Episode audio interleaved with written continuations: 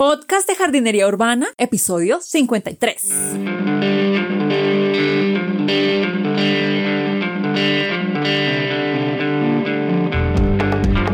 Muy buenos días a todos y bienvenidos al podcast de Jardinería Urbana, un espacio para encontrarnos con las plantas, los jardines, las macetas, los sustratos y muchas cosas más en la ciudad. Soy Carolina de niaflora.com. N e e a flora.com. Bueno, ya saben que si quieren descargar la guía gratuita de plantas, les voy a dar tres sencillos pasos para mejorar su relación con las plantas, cómo cuidarlas mejor. La encuentran en niaflora.com slash guía plantas. O también en las notas del programa pues está un link a esa guía que les puede ayudar muchísimo en su relación con las plantas. Bueno, en el capítulo de hoy quiero darles algunos tips para regar suculentas? Porque es una de las preguntas que más me hacen, es súper, súper común. Entonces quiero darles 10 tips de cómo regar sus suculentas adecuadamente. Entonces, empecemos. En otro capítulo les comentaba qué son las suculentas y los tipos de suculentas y demás. Entonces les decía, pues que las suculentas es un grupo artificial. Realmente nos inventamos el término suculentas para agrupar unas planticas que nos parece que las hojitas son gorditas y demás. Pues son plantas que están adaptadas a acumular agüita en sus hojas, con lo que son más resistentes a la sequía y a climas extremos. Pero no están relacionadas entre sí. Hay plantas regadas por todo el reino vegetal. Entonces realmente no son un grupo natural, sino son artificial. Por eso a veces dar reglas en general de cómo regar X o Y pues es más difícil. Pero entonces con estos 10 tips creo que les voy a ayudar bastante a mejorar el riego de sus suculentas. ¿Por qué? Porque me he fijado que de hecho el exceso de riego es una de las causas más comunes de muerte de suculentas. De hecho yo diría que es la más común. Muchas personas se preocupan de las plagas, de las cochinillas y muchas cosas más, pero normalmente la principal causa de muerte que yo he visto, las personas que me preguntan y demás, es un exceso de riego, riego inadecuado. También pueden morir por falta de riego, pero ellas están adaptadas a sobrevivir largos periodos de sequía, o sea que ya tienen que irsenos la mano en la falta de riego para que logremos matar una plantica. En cambio, el exceso de riego sí es algo súper frecuente porque ellas no toleran tanto esa humedad. Por eso quiero hablarles acerca del riego en específico. Las personas normalmente cuando empiezan con el mundo de las suculentas lo que me preguntan es cómo regar, cada cuánto regar, cómo saber cuánto riego, cómo saber si la regué demasiado, si muy poquito, bueno, eso parece ser un problema bastante grande, pero una vez uno le toma el tiro, realmente es súper sencillo y se van a enamorar más de las suculentas. Bueno, una cosa que quiero decirles, yo creo que el error principal de las personas al regar las suculentas es considerarlas a ellas, a tratarlas a ellas como el resto de plantas de interior. O sea, las regamos exactamente igual que nuestros helechos, que nuestras calateas, que nuestras pileas, y esto es un error. Ellas son diferentes, ellas están adaptadas a acumular agüita en sus hojas, por lo cual ellas pueden resistir mucho más tiempo sin agua. Esto puede ser muy problemático para ciertas personas. Por ejemplo, para mi mamá es súper complicado. A ella le encantan las plantas y ella tiende a regar mucho, lo cual es buenísimo para ciertas plantas. Por ejemplo, ella tiene plantas de flores, tiene plantas de huerto, los helechos se le dan muy bien. Esas plantas de interior que les gusta mucho el riego, divinos, divinos, divinos. Pero las suculentas, yo le he regalado montones de suculentas y ha matado muchísimas entonces, por eso yo creo que eso es importante reconocerlo, aprender a conocer las suculentas y saber que no son lo mismo, que no son lo mismo que las otras plantas de interior que tenemos en nuestra casa. Y las suculentas pues son más propensas a morir en un exceso de riego porque ellas no soportan mucho tiempo con el sustrato húmedo. Entonces, una vez entendemos que ellas no se comportan como una planta normal de interior y que normalmente podemos matarlas más por exceso que por defecto, pues paramos un poquito de regarlas. Y no solamente puede ser que el exceso de humedad pudra la planta como tal, que es una de las causas más comunes de muerte, sino que también puede ser que se propaguen más plagas, se desarrollen hongos o se desarrollen enfermedades que pueden afectar la salud de la planta. A veces podemos recuperarlas, pero muchas veces puede ser letal. Por eso es muy importante aprender a regar correctamente las suculentas y así nos evitamos muchísimos problemas. Bueno, empecemos con los tips. El primer tip es utilizar macetas o recipientes con orificios de drenaje. Esto es muy importante especialmente si hasta ahora estás empezando con el mundo de las suculentas. Trata de escoger macetas que tengan huequitos de drenaje o agujeros de drenaje por debajo. Esos huequitos que están en la base de la maceta están diseñados para que el exceso de agua cuando reguemos, pues escape. Entonces, eso es fundamental para las suculentas, especialmente con ellas que pues no toleran mucho el exceso de humedad ahí en sus raíces y pues que a veces no sabemos cogerle el tiro al principio. Entonces, por eso, si hasta ahora estás empezando con el mundo de las suculentas, te recomiendo que utilices una maceta con huecos de drenaje. En el mercado pueden encontrar macetas o recipientes o reutilizar recipientes que tengan en casa que no tienen huequitos de drenaje, pero si hasta ahora están empezando, les recomiendo que vayan por las que tienen huecos de drenaje. De hecho, les hice un capítulo entero, otro capítulo del podcast en el cual les hablo de las razones por las cuales recomiendo tener macetas con huecos de drenaje, así que vayan y lo revisan y lo repasan para que entiendan bien por qué. Esto es un tip súper importante, entonces les recomiendo mucho que utilicen macetas con huecos de drenaje, así se van a evitar muchos dolores de cabeza. El segundo tip es que escojan la maceta de acuerdo a la suculenta. ¿Por qué? Porque normalmente hay un problema muy común y es que pensamos que entre más grande la maceta, digamos que la suculenta va a crecer más rápido porque va a llenar la maceta. Y no, lo que pasa es lo contrario. Muchas veces he visto macetas grandes, grandes con una suculenta chiquitica, chiquitica en la mitad y lo que suele pasar es que se riega en exceso. O sea, como regamos la, la maceta hasta que el sustrato esté húmedo, pues lo que hacemos es que regamos más de lo que la planta necesita porque hasta ahora ya tiene unas raíces súper pequeñitas, ella toma lo que necesita y el resto de agua que está alrededor no lo alcanza a aprovechar. Entonces con las suculentas lo mejor es colocar una matera en la cual esté casi que bien apretadita y a medida que ella va creciendo la vamos aumentando el tamaño de la maceta, pero solo a medida que ella va pidiendo el cambio de maceta. También otra cosa importante es que el material de las macetas también influye en cada cuánto regar. Yo les hablé en otro capítulo acerca de los diferentes tipos de macetas, de los materiales y cuáles son las ventajas y desventajas. Y les decía que hay dos grupos, las macetas porosas y las macetas no porosas. Entonces las macetas porosas son aquellas que tienen poritos en su superficie, por ejemplo las macetas de barro, las macetas de madera, de fibra de coco, de papel, bueno, casi que todos los materiales orgánicos, ellos tienen poritos en la superficie. Eso hace que por esos poritos se pueda evaporar el agua y también pues que haya aireación. Entonces en esas macetas se tiende a evaporar mucho más rápido. Lo contrario a lo que pasa en una maceta que no es porosa, por ejemplo las macetas de cerámica, de vidrio, de plástico, de resina, todas esas macetas no tienen huequitos en la superficie, con lo cual por ahí no se escapa el agua. Tienden a mantener la humedad por más tiempo. Entonces eso también influye en cada cuánto regamos nuestra plantica. El tercer punto es retira los platos o vacía la portamaceta. Eso es fundamental. Entonces les decía que yo siempre recomiendo que la macetica tenga huecos de drenaje. Entonces cuando regamos, pues el exceso de agua baja y pues cae por de esos huequitos. Lo que hacemos para que no nos manche los muebles, una mesita, además, entonces lo que hacemos es colocarle un platico por debajo. O en ocasiones colocamos una portamaceta, o sea, una maceta que no tiene huecos de drenaje y colocamos la maceta adentro,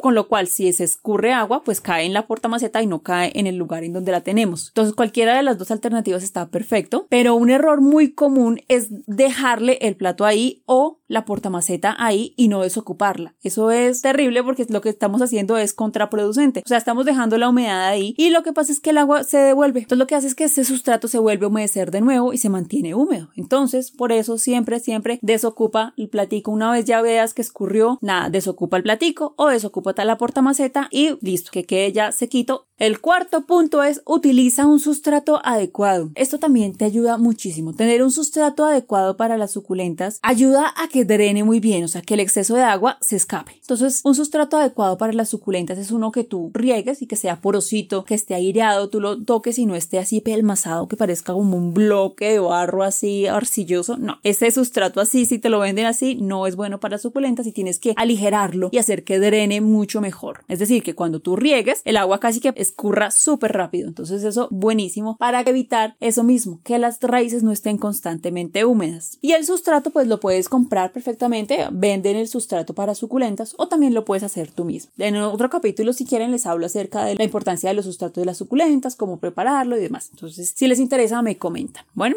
el quinto punto es que la frecuencia de riego varía según tus condiciones. Entonces, esto lo repito muchas, muchas veces. De hecho, en la guía de plantas que les digo que pueden ir a descargar en niaflora.com slash guía plantas, ahí les hablo acerca de eso. Y es que no hay una medida exacta de cada cuánto regar. O sea, no te pueden decir, es que esta planta se rega cada 5, cada 7, cada 10, cada 15 días. No necesariamente, porque el agua se va a evaporar en diferentes velocidades dependiendo de dónde esté, dependiendo del tamaño de la planta, dependiendo de las condiciones del lugar en donde la estás colocando, depende de la temperatura, depende de la humedad humedad ambiental. Hay lugares más húmedos, hay lugares más secos. En los lugares más húmedos, pues obviamente el agua se va a evaporar más lento, con lo cual no tienes que regar tanto. Si vives en un país con estaciones, pues las diferentes estaciones van a tener una longitud del día diferente, la humedad también va a ser diferente, con lo cual incluso tendrás que variar la frecuencia de riego. El sustrato, como te decía, pues es muy importante. Si tienes un sustrato que drene bien, pues se va a secar más rápido. En cambio, si tienes uno así como más lodoso, pues va a mantener la humedad mucho más tiempo y debes tener más cuidado al regar para que no haya exceso de humedad. También, como te comentaba, la maceta influye. Las macetas más porosas evapora el agua más rápido que las menos porosas. La especie de suculenta, aunque la gran mayoría de suculentas pues están adaptadas a vivir varios días en sequía, hay algunas que les gusta bastante el riego. Por ejemplo, algunas rastreras, algunos sedum, les encanta que uno los esté regando más frecuentemente de lo que riega otras suculentas. También el tamaño de la planta, esto influye, bueno, muchas cosas más que influyen en cada cuánto hay que regar la planta. Y por eso es que si tu vecina tiene la misma que tú y la riega cada cinco días, pues está bien para ella porque probablemente en sus condiciones se le está secando cada cinco días. Pero tú tienes que analizar tus plantas en tu lugar y mirar porque probablemente de pronto en tu casa tienes una ventana más grande y están más expuestas. Ella la tiene en una maceta de barro y tú la tienes en una maceta de plástico. La de ella tiene un sustrato que compró en un vivero regular que no drena tanto. La tuya está en un sustrato súper arenoso que drena súper bien. Entonces va a variar la frecuencia de riego. Si ella la riega los cinco días, y le funciona, perfecto para ella. Pero tú tienes que determinar tus propias reglas dependiendo del lugar en donde tú estés. Entonces lo mejor es observar la planta en el ambiente en donde está, o sea, en tu casa. El sexto punto es que las suculentas necesitan agua. Hay muchas personas que me dicen, es que yo, yo quiero comprar una suculenta porque es que ya no, no hay necesidad de regarlas. Y a mí me da una especie de microinfarto cada vez que escucho eso porque el hecho de que ellas puedan resistir un tiempo sin agua y que pues tengan adaptaciones para eh, soportar la sequía y demás, pues eso es buenísimo porque sí,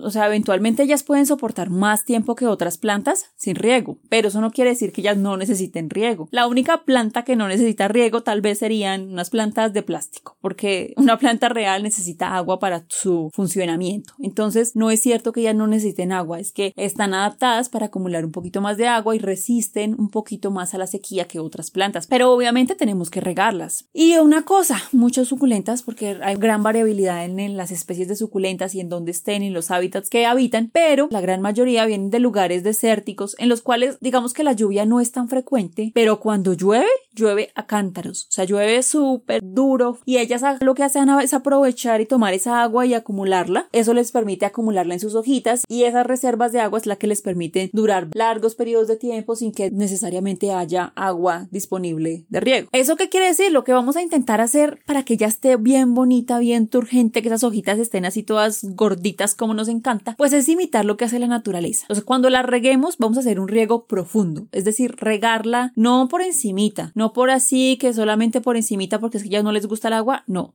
vamos a regarla Bien, lo que vamos a hacer es regamos el sustrato hasta que esté completamente saturado, es decir, hasta que veamos que hay agüita por debajo saliendo por los huecos de drenaje. Y cuando ya veamos que sale agüita por los huecos de drenaje, pues decimos listo, paramos. Eso es un riego profundo para qué? Para estimular a que las raíces se desarrollen, para que ellas bajen, para que haya oxigenación abajo en ese sustrato y que ellas, las raíces como que vayan y busquen abajo que hay agua. Porque si solamente le ponemos agüita por encimita, pues las raíces se van a volver súper perezosas y solamente van a buscar agua por encimita. Lo que hacemos es debilitar la planta. Entonces, por eso es que es necesario regar profundamente. Cuando reguemos, reguemos profundamente. Y el séptimo punto está conectado y es que dejar secar entre riegos. Entonces, como les decía, en la naturaleza, pues ellas normalmente pasan un largo periodo de tiempo sin agua. No tenemos que hacerla pasar esos periodos de sequía tan extremos que ellas pasan en la naturaleza, pero sí podemos imitar algo parecido. ¿Qué podemos hacer? Entonces, después de regar, lo que hacemos es que dejamos secar el sustrato y cuando lo veamos seco, ahí sí regamos. Así evitamos todos los problemas de regar en exceso. Así no se nos va a pasar la mano con el riego. Solamente regar cuando el sustrato esté completamente seco. Yo sé que a muchas personas les da durísimo esto, les da como no, la estoy matando, el sustrato lo estoy dejando secar, se me va a morir la planta, especialmente si eres una persona tradicional que tiene plantas normales, es durísimo para ti dejar que el sustrato se seque, pero cuando entiendes cómo funcionan ellas es mucho más fácil. Cuando acostumbramos a nuestras planticas a este tipo de riego, ellas se preparan para la sequía almacenando reservas. Entonces ellas almacenan sus reservas en sus, hojitas y ellas la, la van utilizando para sus procesos. Puede pasar pasar lo contrario. También es importante que no nos pasemos. O sea, lo normal es dejar que se seque el sustrato entre riegos, pero tampoco que la olvidemos y mejor dicho no la volvamos a regar en meses, porque lo que hace es que ella se autoconsume. Entonces muchas personas dicen, no, es que la plantica no me crece, se vuelve como chiquita. Lo que hace es que ella consume las reservas y queda toda chiquitica y no crece tanto. Entonces es como mantener un equilibrio. Pero dejar secar entre riegos reduce el riesgo de que se pudran por exceso de riego, que es lo que normalmente pasa. La falta de riego ya eso es menos común, pero pues puede suceder. Bueno, el octavo punto es que riega el sustrato. Entonces, evita regar las hojas. Realmente hay muchas personas que dan muchos consejos en internet y lo que dicen es que hay que regar las hojas. O sea, no, no tiene ningún sentido. Las plantas toman agua es por la raíz, no por las hojas. Además, si tenemos, por ejemplo, una planta de estas en interior, si le regamos las hojas, puede ser que se acumule un exceso de agua, especialmente en las que tienen roseticas, y se puede acumular ese exceso de agua, se pueden podrir o se pueden liberar esas goticas en el sustrato y queda como otra reserva de agua. Puede que promueva que se desarrollen plagas alrededor. Entonces hay muchos problemas aledaños que,